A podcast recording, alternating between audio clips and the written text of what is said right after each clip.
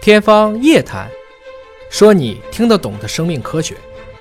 欢迎您关注今天的《天方夜谭》，我是向飞，为您请到的是华大基因的 CEO 尹烨老师。尹烨老师好，哎，向飞同学好。今天关注 HPV 疫苗，疫苗这个话题其实已经关注了相当长的一段时间了嗯啊。但是呢，目前在内地上市的这个疫苗，它是有一个适应的接种年龄的。对比如说二价疫苗是九岁到四十五岁，四价疫苗是二十岁到四十五岁，九价疫苗是十六岁到二十六岁。嗯，可是如果想要打疫苗的人超过了这个年龄范围，是否能够打这个疫苗？对这是很多人问的问题。对还有很多男性问啊，说对嗯男的是否可以打这个疫苗？因为目前我们内地的主要还是针对女性和在这个年龄区间内的，因为宫颈癌嘛，男的没有宫颈嘛。对那这个问题要请野老师帮我们做做科普了啊。首先，它防的是 HPV 啊，对我们叫它宫颈癌疫苗，实际是一种误解，因为除了它能够引起宫颈癌，还能引起我们说尖锐湿疣，这是性病，还有一些像阴道癌呀、包括肛门癌，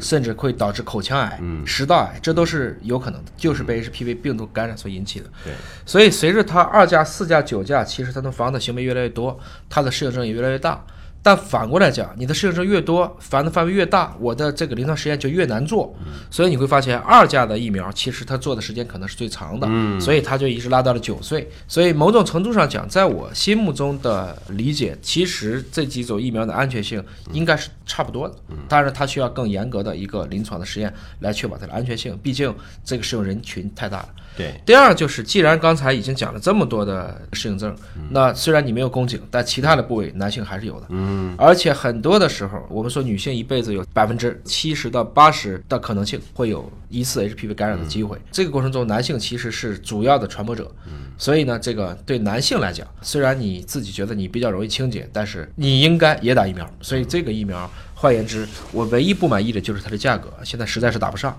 啊，其他的方式呢，如果它能够将来作为一种计划免疫，就像今天的美国、加拿大、澳大利亚一样，看起来这是一个很不错的选择。因为目前在不同的国家和地区打疫苗的这个年龄的限制、男女的限制都不太一样，对这可能跟当地啊，一个是你疫苗的供应量是否充足，对价格是否普惠，还跟你的。当地的临床实验入组的这个实验的人群做到了哪儿？你比如说，我就问过一些专家，我说为什么你到女性四十五岁以上你就不让打疫苗了，对吧？嗯那专家说你这个实验入组的这个年龄最大的入组的人群就是四十五岁，对对吧？四十六岁了，我没做这个实验，相当于你定了六十分及格，其实你定五十八分及格，这是你当时的规矩，就这么对设定的。嗯对，呃，所以说啊，我说我超了一岁，超两岁，能不能打呀？那么在有能力、有条件、经济允许，对吧？供应量有供应的足的情况之下，没有问题啊，是可以去打的。那打完了之后，这个超龄了，效果好不好呢？这次呢是在还是每一年欧洲的肿瘤最大的会啊，叫 ESMO。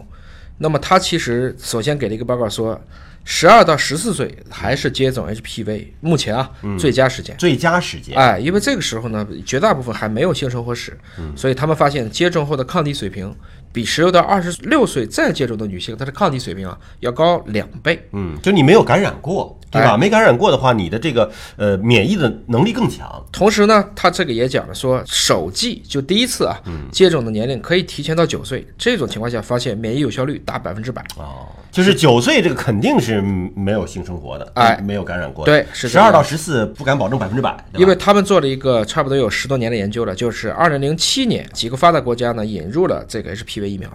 小于十八岁年龄组的高级别的 CIN，我们嗯叫这个子宫内膜的上皮的病变，它二期以上的就称之为高级别的 CIN 发生率，这个到三期以上就快到宫颈癌了。嗯结果发现呢，自从引入 HPV 疫苗以来，这个明显下降，目前已经到了极低水平，嗯也就是说它确实是很有效果。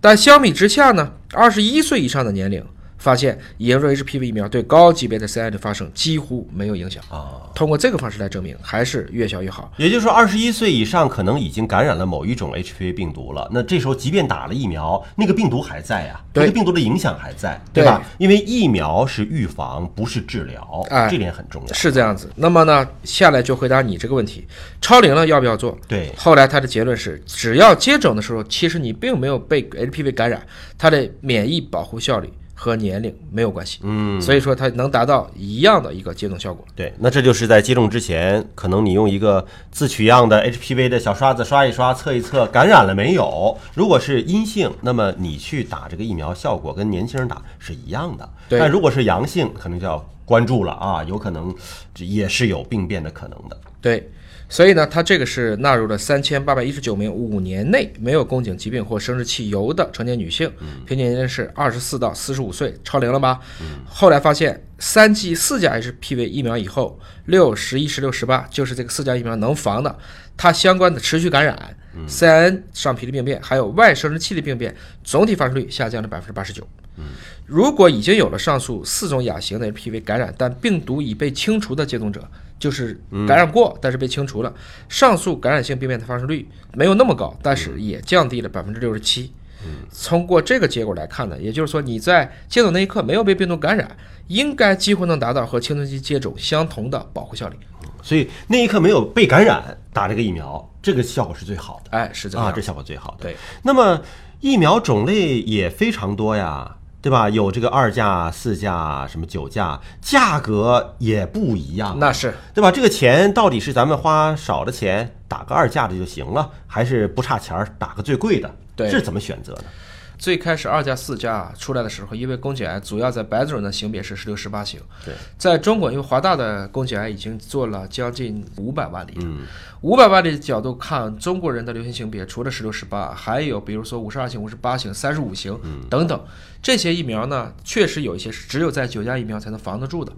换言之呢，有人是这么讲的：二价疫苗呢是一个雪中送炭，四价疫苗呢是一个锦上添花，九价疫苗呢是个更上层楼，前提是你有足够的钱。嗯，在我来看呢，这个应该采用。你还记得我们当时说过乌干达那个全民都免费接种 HPV 疫苗了吗？嗯，还是应该通过带量集采的方式把它价格降下去。对嗯我们就不讨论这个问题了。也期望我们国产的高效价、适合于中国人流行性别的疫苗早日上市。嗯，而且这里面九价里面防的里面还包括了就引起尖锐湿疣的一些四价就有了啊四价就有六了和十一就是啊，它九价里面是两价防结石石油，九价防周围到高危的 HPV 所引起的宫颈癌。呃，那有条件的朋友们还是可以呢去选择一下，先测测有没有感染，是不是阳性啊？如果是阴性的话，就放心大胆的去打这个疫苗，没有问题的。另外还要选择正规的渠道啊，也不要迷信香港，因为香港最近已经好多假疫苗出来了啊，假的九价疫苗。嗯，好，感谢您关注今天的节目，下期节目时间我们再会。